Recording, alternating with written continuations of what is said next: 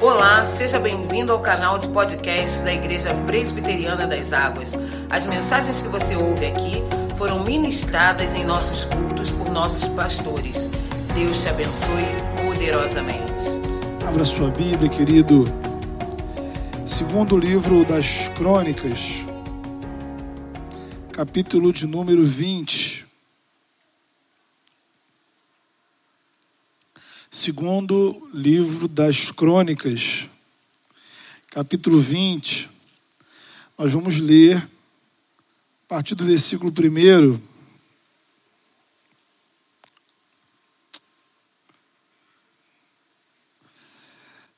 palavra de Deus, ela diz assim: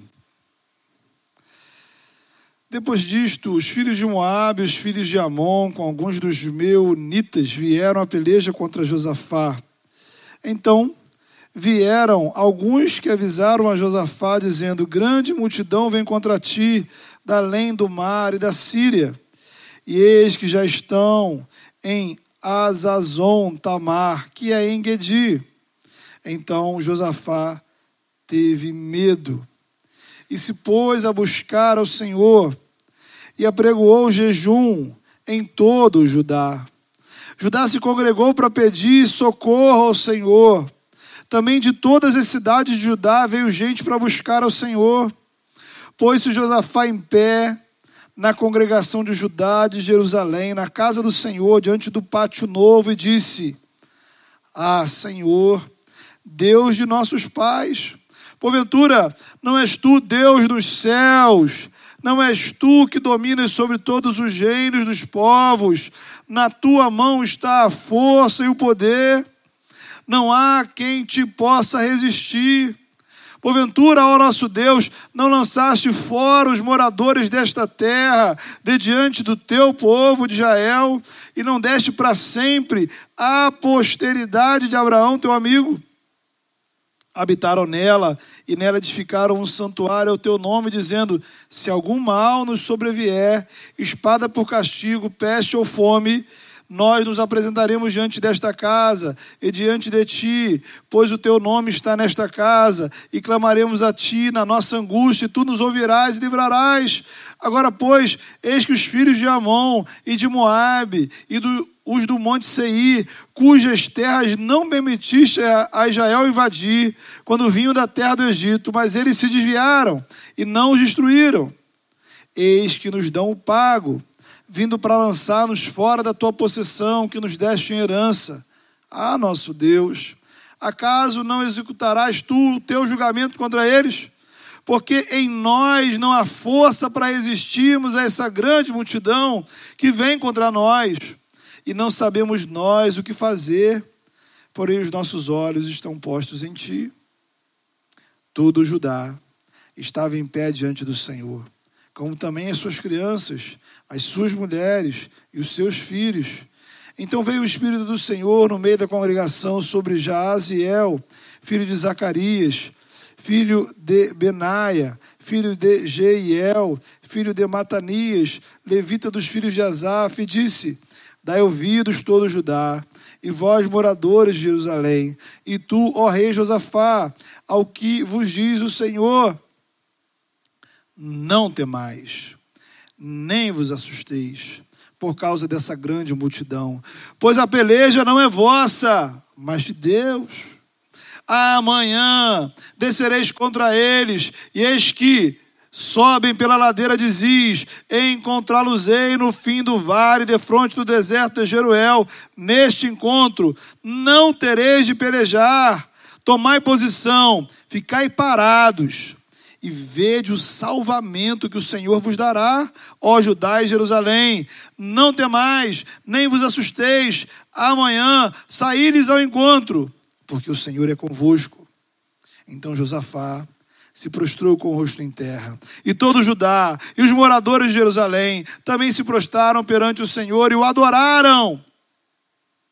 Dispuseram-se os levitas dos filhos dos coatitas e dos coreitas para louvarem ao Senhor, Deus de Israel, em, alta, em voz alta, sobremaneira. Pela manhã cedo, se levantaram e saíram ao deserto de Tecoa. Ao saírem eles, Pôs-se Josafá em pé e disse: Ouvi-me, ó Judá, e vós, moradores de Jerusalém, crede no Senhor vosso Deus, e estareis seguros. Crede nos seus profetas e prosperareis. Aconselhou-se com o povo e ordenou cantores para o Senhor, que vestidos de ornamentos sagrados e marchando à frente do exército, louvassem a Deus, dizendo: Rendei graças ao Senhor, porque a sua misericórdia dura para sempre. Tendo eles começado a cantar e a dar louvores, pôs o Senhor emboscadas contra os filhos de Amon e de Moabe e os do monte Seir que vieram contra Judá e foram desbaratados. Porque os filhos de Amon e de Moabe se levantaram contra os moradores do monte Seir para os destruir e exterminar, e tendo eles dado cabo dos moradores de Seir, ajudaram uns aos outros a destruir-se. Tendo Judá chegado ao alto que olha para o deserto, procurou ver a multidão, e eis que eram corpos mortos, que jaziam em terra, sem nenhum sobrevivente.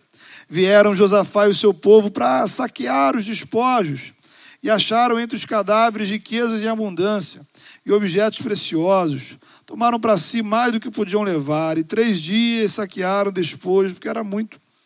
Ao quarto dia, se ajudar, ajuntaram no vale da bênção, onde louvaram o Senhor.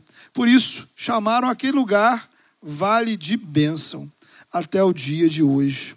Então, voltaram todos os homens de Judá e de Jerusalém, e Josafá à frente deles, e tornaram para Jerusalém com alegria, porque o Senhor os alegrara com a vitória sobre os seus inimigos. Vieram para Jerusalém com alaúdes, harpas e trombetas para a casa do Senhor. Veio da parte de Deus o terror sobre todos os reinos daquelas terras, quando ouviam que o Senhor havia pelejado, apelejado contra os inimigos de Jael. Assim, o reino de Josafá teve paz, porque Deus lhe dera repouso por todos os lados. Amém. Queridos, a forma correta da gente olhar para essa história ah, é, primeiramente, entender que ela não é uma história sobre pessoas apenas. É a história sobre um povo. Um povo que, Deus, que tem Deus como rei. O povo de Israel, no período do Antigo Testamento, era a manifestação do povo de Deus. O povo que Deus escolheu, povo que Deus abençoou, povo que Deus separou. Portanto, embora a gente vá fazer aqui algumas aplicações individuais, é importante você saber que a mensagem principal desse texto é sobre nós enquanto povo de Deus. Porque no evangelho a nossa identidade ela é definida, a nossa identidade espiritual, ela é definida tanto de forma individual quanto comunitária. Nossa identidade espiritual envolve o povo ao qual pertencemos. Dito isso, a gente olha para esse texto e a gente vê que a história começa com uma declaração de guerra. Veja você. Três povos diferentes entram em guerra contra Israel. Veja que o rei é avisado: olha, um exército enorme marcha contra você. O texto relata que o rei Josafá ao receber essa notícia, fica alarmado, amedrontado. Não era para menos. Como é que você reage quando recebe a notícia de que está chegando diante de você um desafio maior do que as suas forças? A informação chega dando conta que o que vem por aí, olha, é barra pesada. Nesta hora, a ansiedade toma conta do nosso coração. Isto é, antes do problema chegar, a informação sobre o problema chega. A comunicação do problema chega. Então, antes de o problema estar para ser enfrentado, começamos a sofrer, a nos angustiar com o que virá pela frente. Como é que eu vou lidar com isso? O medo da batalha nos destrói. E o medo, querido, veja você, o medo. Antes do problema, o medo pode levar você a uma situação espiritual desastrosa. Note, não é o problema, o medo do problema, o medo da tragédia. O que, que você faz quando você está com medo? Como é que você reage quando a ansiedade toma conta do seu coração? Como é que é a sua reação? Nós vemos nessa série de mensagens que muitas vezes o povo de Israel teve que lidar com a guerra. E muitas vezes o medo da guerra fez com que o povo se afastasse de Deus. Por quê? O medo nos leva a buscar soluções desesperadas. E no desespero de resolver o nosso problema, nós procuramos ajudas e soluções que não estão no Senhor. Portanto, eu gostaria que você pensasse, encarasse o medo como uma espécie de tentação, uma armadilha emocional e espiritual que pode levar você para longe de Deus. Note, não é pecado a gente sentir medo, é humano. Sentimos medo, é parte da nossa natureza. A questão não é sentir o medo, a questão é que o medo pode me levar ao pecado o medo de fracassar, o medo de não conseguir, o medo de não dar certo, o medo de perder, o medo da dor, o medo da vergonha, o medo do que os outros vão pensar, e de repente nós nos tornamos escravos desse medo. Nossas ações e nossas reações são controladas e determinadas pelo medo. O medo se torna o senhor da sua vida. Quais são os medos que dominam o seu coração? Quais são os medos que controlam os seus pensamentos? O medo tomou o lugar de Deus na sua vida. Como é que então a gente lida com isso, queridos? Veja, para enfrentarmos esse monstro, palavra de Deus, ela nos ensina algumas estratégias.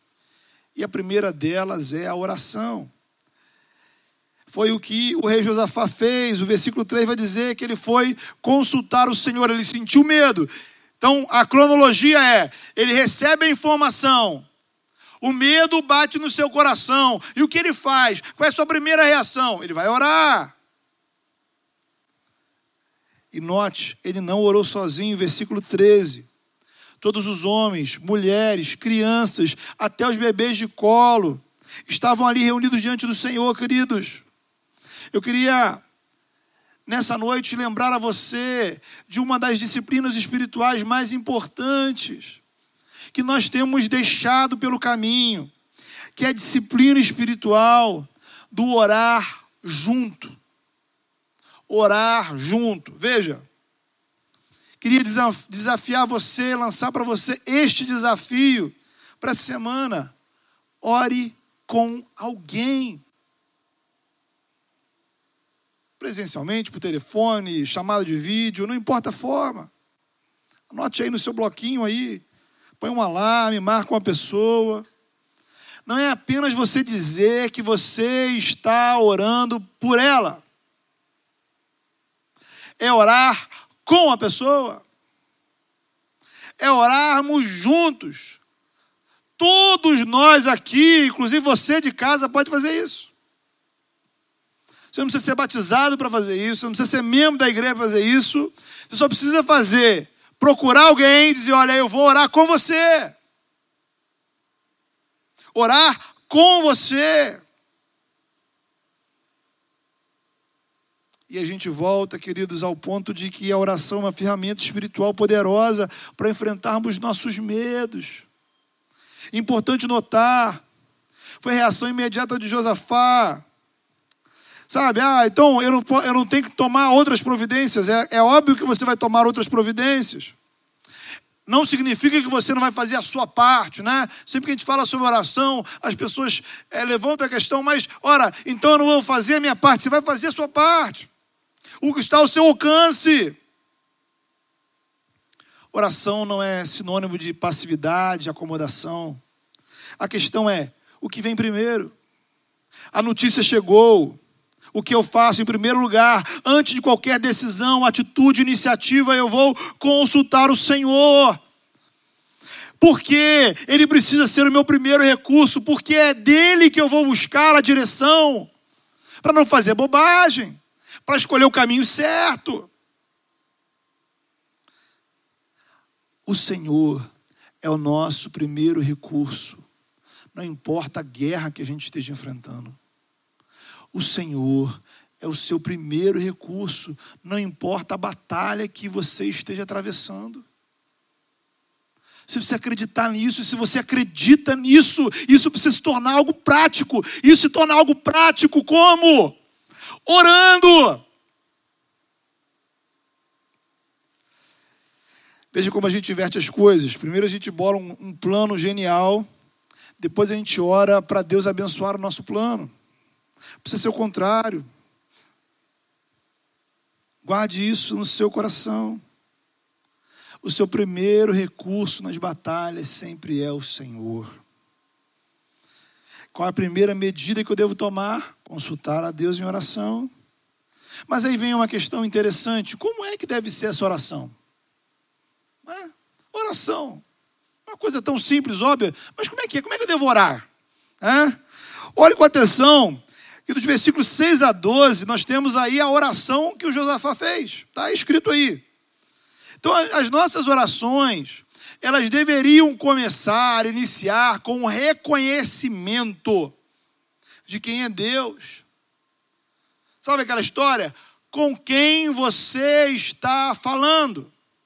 Com quem? Estamos falando com Deus que domina sobre os gêneros do mundo. O Deus cuja força e poder estão nas mãos dele.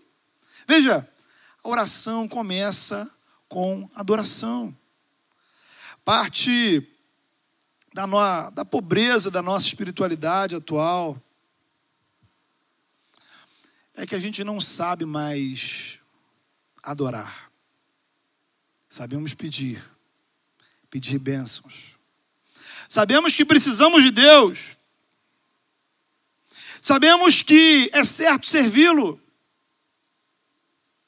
Mas temos muitas dificuldades de espontaneamente dizer palavras de louvor e adoração a Deus.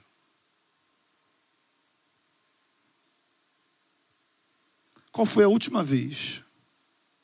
Pensa aí, puxa aí na sua mente. Que você parou em casa parou e simplesmente disse palavras de adoração e louvor a Deus. Não pediu, não agradeceu, adorou. Na Bíblia, querido, nós encontramos isso em diversos lugares. O, salmina, o salmista vai nos ensinar, ele vai dizer: Senhor, não a nós, não a nós, nenhuma glória para nós, mas ao teu nome. Ele é o Rei da glória, o Senhor forte e poderoso nas batalhas. Quando Davi consagra o templo de Jerusalém, ele ora, dizendo: Deus, ó Senhor, são a grandeza, o poder, a glória, a majestade, o esplendor. O profeta Isaías tem a visão de serafins que proclamavam continuamente: Santo, Santo, Santo é o Senhor dos Exércitos, até a inteira está cheia da sua glória. O apóstolo Paulo vai dizer: porque dele, por meio dele, para ele são todas as coisas, a ele, pois, a glória. Apocalipse, nós vamos encontrar João tendo uma visão do céu e ele vê os anjos cantando aquele que está sentado no trono e ao cordeiro, seja um louvor, a honra, a glória, o poder para todo sempre.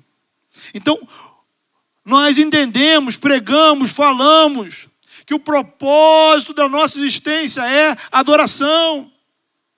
O objetivo da igreja, a igreja existe para quê? Igreja existe para quê, irmãos? Igreja não existe para você sentir-se bem. Estamos aqui para adorá-lo. Buscamos a glória dele.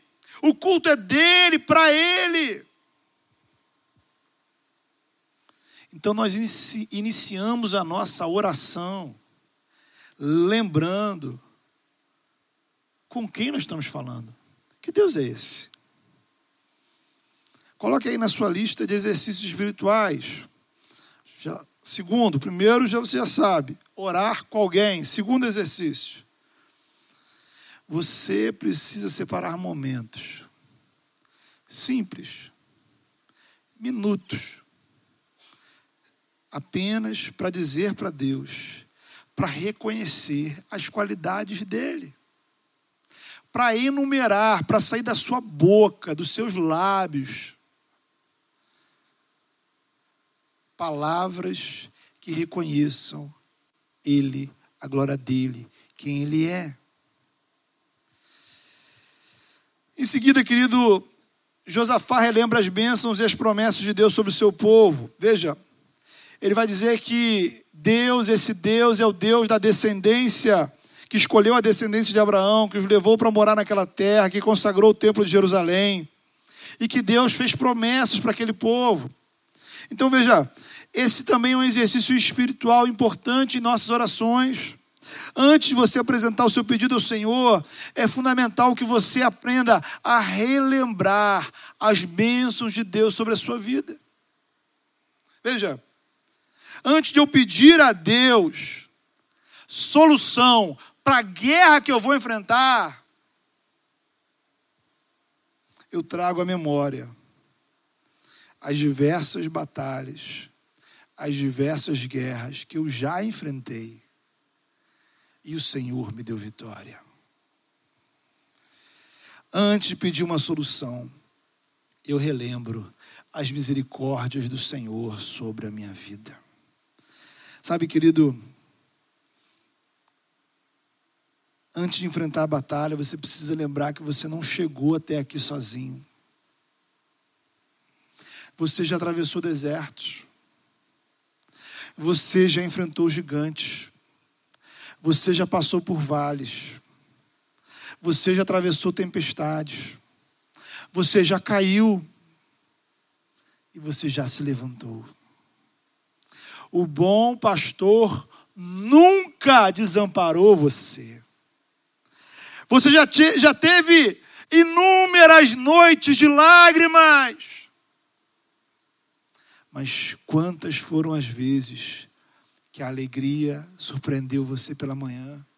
Meu irmão, meu irmão, quantas sextas-feiras de luto nós já tivemos, mas a esperança da ressurreição sempre venceu no domingo.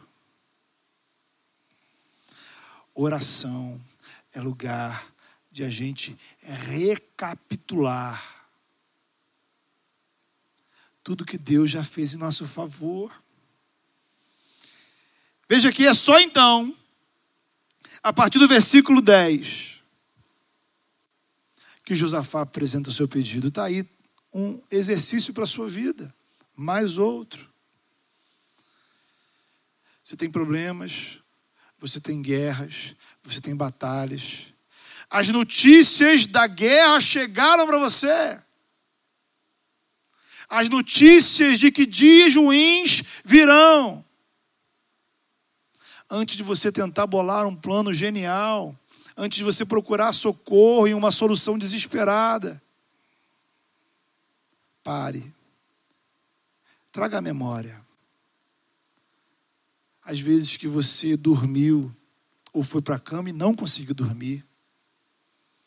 Às vezes que as lágrimas tomaram conta dos seus olhos que a ansiedade tomou conta do seu coração. E como o Senhor fez milagre na sua vida. E como o Senhor te livrou quando você mesmo não acreditava. Bênçãos que Ele te deu. as quais você não pediu. Então Josafá pede, versículo 10, ele diz: Senhor, os povos que lá atrás nós não expulsamos, agora querem nos expulsar. Aqueles povos que lá atrás nós usamos de misericórdia, agora não querem ser bondosos conosco. Eles estão retribuindo o bem com o mal.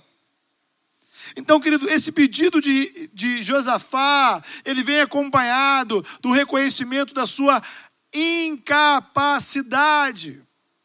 Note, Josafá não apresentou ao Senhor nenhum plano mirabolante. Ao contrário, neste momento, Josafá não tem plano algum. Ele ora, ele não diz, Senhor, olha, nós vamos acordar amanhã, nós vamos pela esquerda, pela direita, nós vamos selecionar aqui os soldados, vamos atacar com flechas. E... Não! Ele ora dizendo, Senhor, ele só apresenta ao Senhor medo, ele só apresenta ao Senhor angústia. Eram as únicas coisas que ele poderia apresentar ao Senhor naquela oração. Versículo 12, ele vai dizer: Senhor, não temos força para enfrentar esse exército. Não sabemos o que fazer, mas nossos olhos se voltam para ti. Querido, oração é lugar de adoração, mas oração também é lugar de humilhação.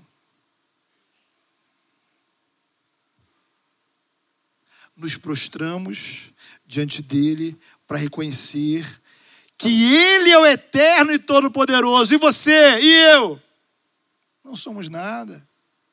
Então, querido, a oração é o exercício para você enfrentar o Deus do seu orgulho.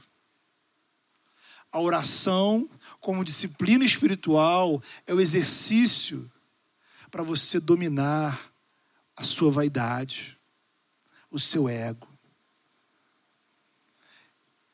Não é uma matemática exata, mas dá para a gente ter uma ideia do que acontece quando a gente não ora, quando a gente não tem uma vida de oração.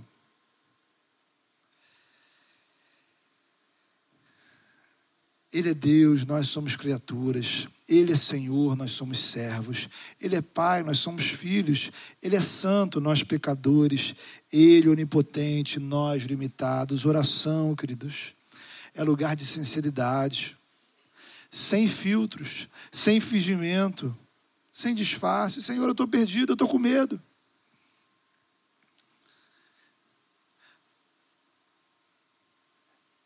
Eu sei que com você a, a uma realidade que também passa na minha vida. Nós temos medos do nosso coração, os quais nós não compartilhamos com ninguém. Há medos no seu coração, na sua alma, os quais você talvez nunca tenha falado com qualquer pessoa. E a questão não é se você deve falar ou não deve falar, a questão é que você deve orar.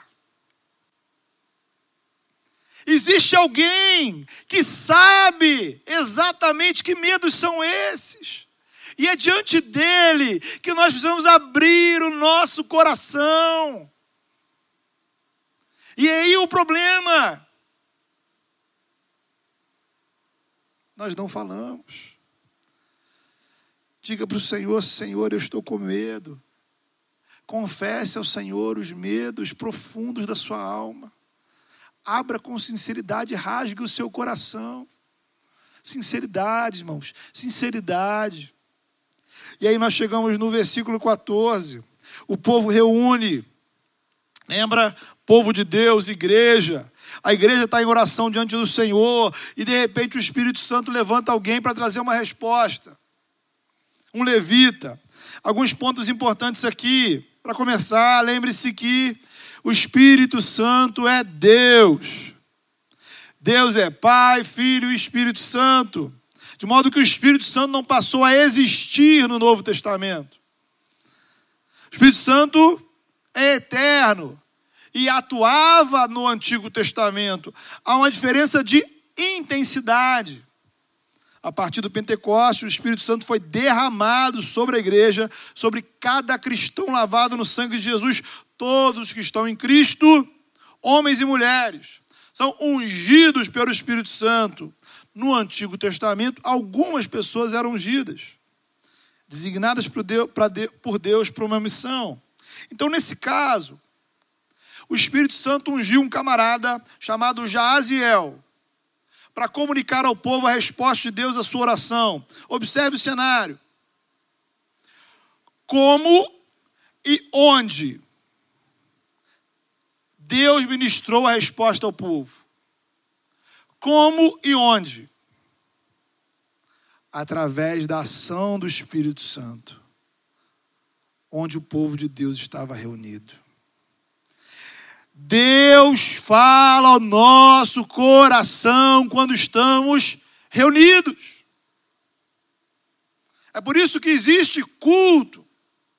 A igreja reunida e nela, no meio dela, pela palavra, Deus fala ao nosso coração. Onde é que o Espírito Santo foi derramado em Pentecostes? Sobre o Monte Everest? Floresta amazônica, capital do Império Romano.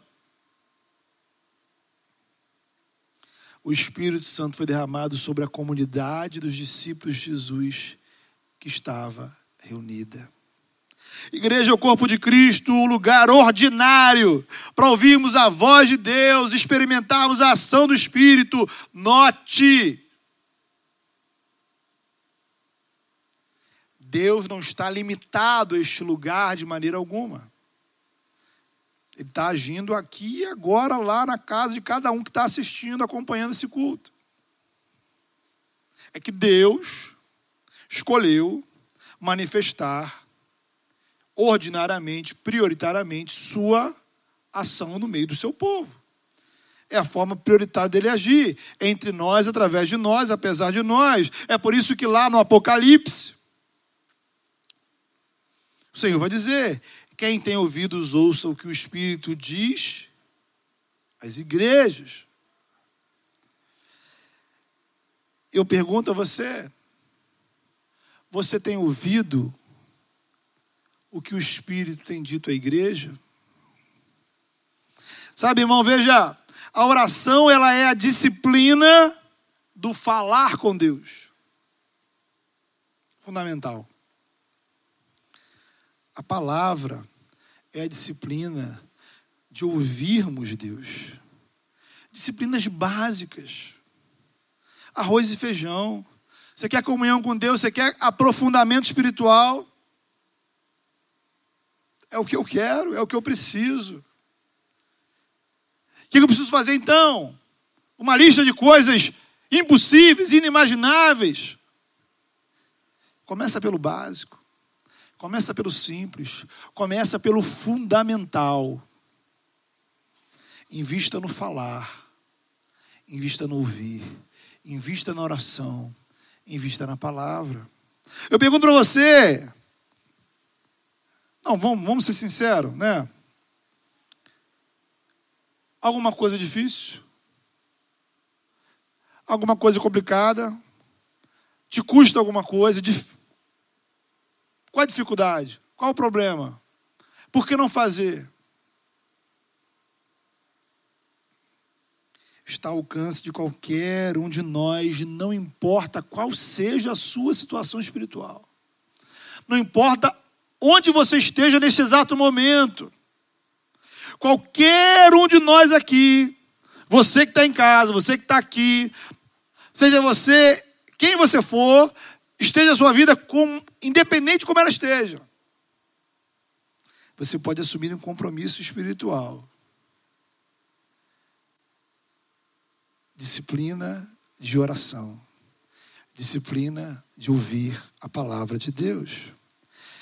E aí, queridos, nos entramos em outro problema, novamente relacionado ao medo.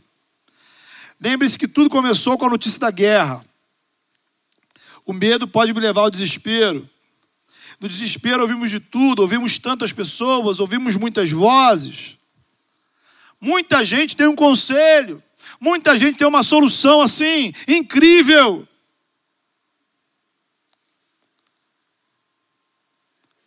Ouvimos muitos, mas não ouvimos a palavra de Deus.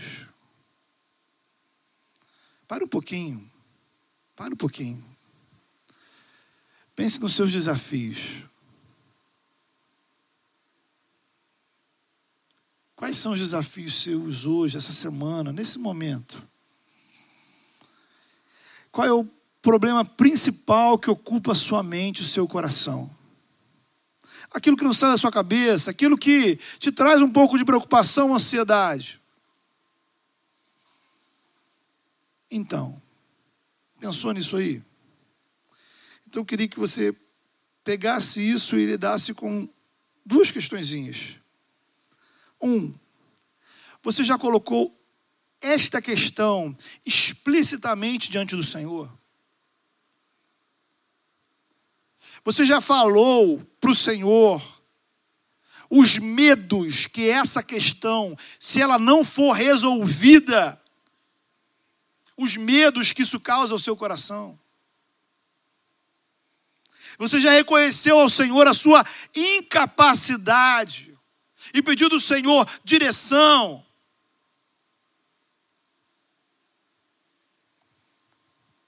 Segundo, você já veio ao culto, se colocou diante da palavra, na expectativa de que esta palavra fosse a resposta de Deus à sua oração. Você já passou assim, passou pela sua cabeça que esse culto, que o que está acontecendo aqui, que o que a gente está falando aqui, de alguma maneira, pode ser resposta de Deus para as suas orações. Você já considerou a possibilidade de o Espírito Santo, o mesmo que aqui agiu no meio do povo, está agindo aqui para trazer para a sua vida a direção que você precisa. Você já levou isso em consideração? Que talvez nada disso seja coincidência, que nada disso seja um acaso, mas que isso seja algo de Deus para a sua vida, para o seu problema, para as questões que te afligem, para as decisões que você precisa tomar. Irmãos, a igreja estava reunida o Espírito de Deus falou ao povo. E o que é que Deus falou ao povo? Veja aí, versículo 15. O Senhor disse: Não tenham medo, não desanimem, a batalha não é de vocês, mas de Deus. Amanhã marchem contra eles. Vocês não precisarão lutar nessa batalha. Tomem posições, permaneçam firmes e vejam o livramento que o Senhor lhes dará. Irmãos, Louvado seja o nome do Senhor. Louvado seja o nome do Senhor pelas respostas que Ele nos traz. Olha isso. Então veja, aprendemos aí, primeira disciplina espiritual, oração. Segunda disciplina, ouvir a palavra. Terceira disciplina, obediência. Aí a coisa sobe um degrauzinho obediência. Veja, você orou, você chorou, você falou com Deus, Deus respondeu. A resposta de Deus, a resposta de Deus traz consolo, mas também traz desafio. Veja aí, ele diz: olha aí, não fiquem desanimados, a batalha não é de vocês, ela é do Senhor, amém? Né? Senhor, eu estou enfrentando uma batalha de saúde. O Senhor diz: a batalha não é sua, é do Senhor, amém? Senhor, estou enfrentando uma batalha financeira, amém? Senhor, uma batalha na minha vida emocional, na minha família, amém? Todas as vezes que o Senhor disser para você isso aqui, você vai dizer amém. O grande lance é que a resposta de Deus não parou aí. Amanhã vocês precisam marchar contra eles. O texto diz: amanhã vocês precisam tomar posição. Ele diz: olha, vocês não vão precisar lutar, mas vocês precisam estar lá. Tomar posições, posição de combate. Lá, no campo de batalha, olhando o exército inimigo. É lá que vocês precisam estar. Não para lutar, mas para contemplar o agir de Deus. A vitória, o milagre. Querido, aí é que você é confrontado, sabe por quê? Porque essa resposta te trouxe um desafio. Uma coisa é Deus me dizer assim: fica em casa, tranquilão, relaxa que eu vou resolver. Pode ficar tranquilo, vai vir. O milagre vai chegar por Sedex. Vão tocar na sua campainha e vão te entregar. Outra coisa é quando Deus me diz para ir para frente de batalha. Diante de um inimigo que é maior do que eu. Quem me garante que Deus vai cumprir a parte dele? Quem me garante que o inimigo não vai me ferir? Arriscado demais, irmãos. Arriscado demais. Humanamente falando, não faz sentido. Não é razoável. Sabe? Alguém dizer para você assim, poxa, isso é burrice, inclusive, né? Você vai sair daqui para lá, o, os inimigos têm um exército maior que o seu, você não tem condições de vencê-lo, como é que você vai parar lá na frente deles? Eles vão passar por cima de você? É óbvio. A loucura de Deus é mais sábia que a sabedoria humana.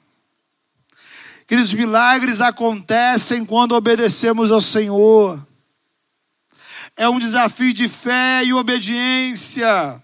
Eu creio na palavra, eu confio no Senhor, por isso eu vou. Eu vou assumir a minha posição no campo de batalha. Queridos, veja você. Muita gente quer a vitória, mas poucos querem ir à guerra.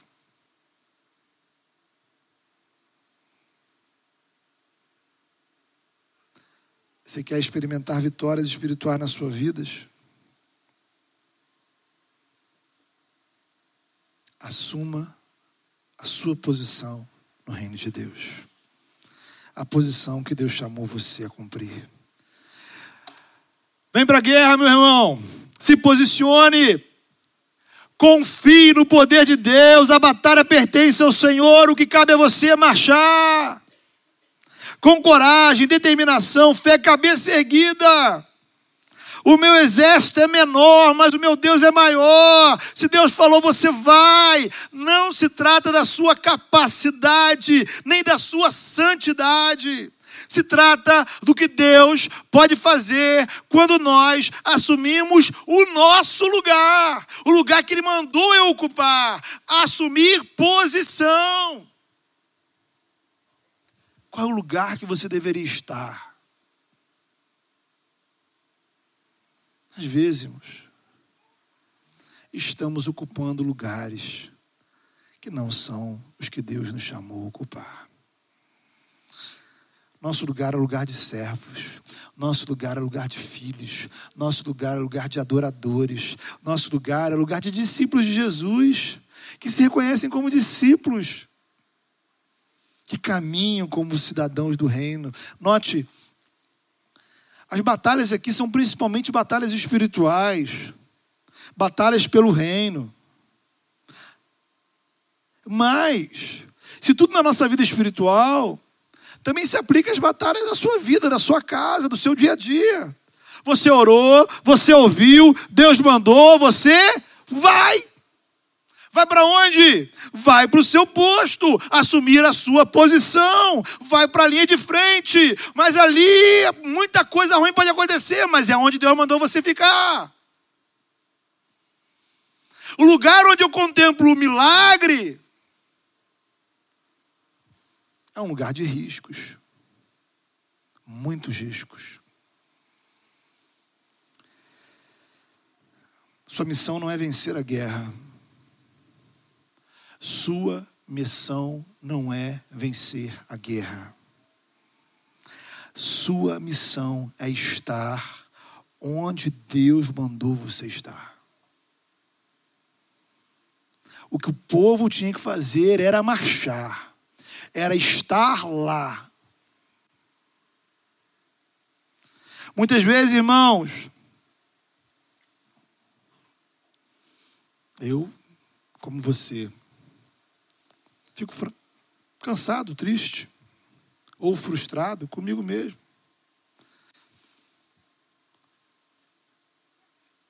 E pensar em tudo isso é fundamental. Porque eu preciso lembrar, trazer à memória que não depende das minhas forças, não depende de como eu estou, não depende do que eu consigo fazer, depende de eu estar onde Deus me mandou estar. A guerra é dele. A guerra é dele. A vitória vem dele. Cabe a mim ocupar a minha posição. Marchem contra eles, o povo marchou, versículo 20. Querido, você iria? Ou será que com medo e incredulidade ficaria escondido na sua casa? E aí, querido, para fechar, a quarta e última disciplina é adoração. Versículo 18 o povo se prostrou, louvou e adorou. Adorou ao Senhor porque receberam a resposta. Isto é, eles louvaram antes de ir para a batalha.